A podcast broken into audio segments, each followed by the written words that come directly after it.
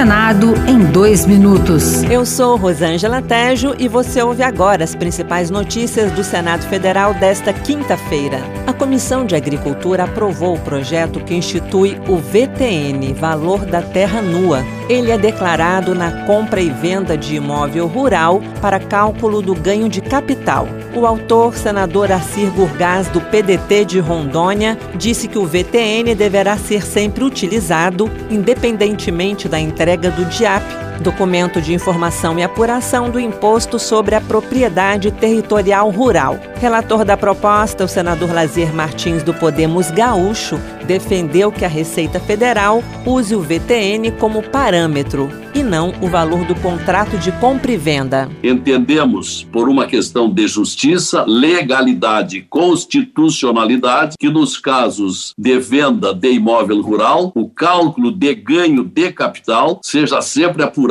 com base no VTN, independentemente da entrega do dia, nos congratulando com a decisão de Vossa Excelência de corrigir uma irregularidade. O plenário já pode votar o texto que obriga detectores de metal e gravação de imagens em estádios. A medida determina o prazo de um ano para estádios e ginásios se adaptarem. Relatora na Comissão de Constituição e Justiça, a senadora Leila Barros, do PDT do Distrito Federal, afirma que a segurança nos jogos é fundamental. A segurança em eventos esportivos ainda é um problema grave e requer nossa atenção. Não é raro nos depararmos com cenas de selvageria envolvendo torcedores em estádios. Outras notícias sobre o Senado estão disponíveis em senado.leg.br/barra rádio.